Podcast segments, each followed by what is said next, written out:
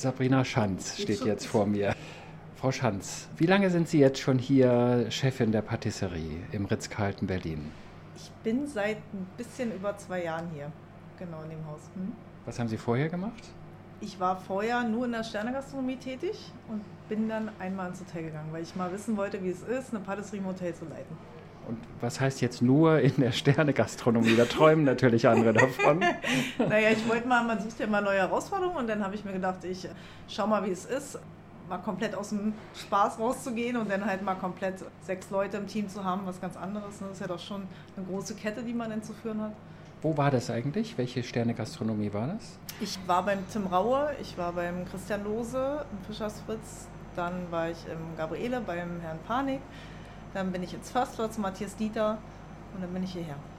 Was machen Sie denn jetzt hier so genau, wenn Sie so Ihren Job erklären? Mhm. Wofür sind Sie genau zuständig und was gehört zu Ihrem Aufgabenbereich? Also ich bin da, um die Bande ein bisschen in Schach zu halten in der Patisserie. Wir sind sechs Leute mit mir. Mein Aufgabenbereich ist ja, ähm, ein bisschen vorzuplanen, die Kosten im Blick zu haben, natürlich auch vorzugeben, mit dem Team zu arbeiten. Aber das sage ich ja immer wieder, ne? mit dem Team zusammenarbeiten ist ganz, ganz wichtig und mhm. jeder hat auch seine Freiheiten. Manchmal lasse ich es laufen und manchmal sage ich auch, ich möchte es so und so haben. Dann machen wir es auch, setzen wir es gut um.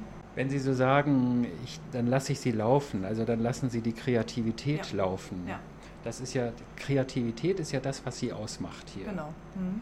Was genau machen Sie? Also Sie kann ich mir das vorstellen, von Pralinen über Törtchen, alles, was mit Süßwaren zu tun hat. Genau, wir bedienen das ganze Hotel, aber mhm. auch außer Haus darüber hinaus. Mhm. Wir machen von Kleinmenüanfragen bis ganz große Bankettveranstaltungen, von klein bis ganz groß, ganz exklusive Sachen. Wir haben für unsere Gäste, die anreisen, spezielle Amenities. Das ist eine riesen Bandbreite, die wir fahren. Wir machen fast alles aus eigener Hand, ja. Nun ist es ja ein ganz besonderes Haus hier. Mhm. Das ist ja nicht irgendein Haus, das ist das Ritz-Carlton Berlin am Potsdamer Platz und ja. das ist ein Fünf-Sterne-Superior-Haus und mhm. da kann man dann ja auch erwarten, dass auch die Küche und die Patisserie fünf Sterne hat, mhm. also so auf dem Level. Mhm. Was muss man sich denn da Besonderes einfallen lassen, um sich abzuheben von anderen Patisserien?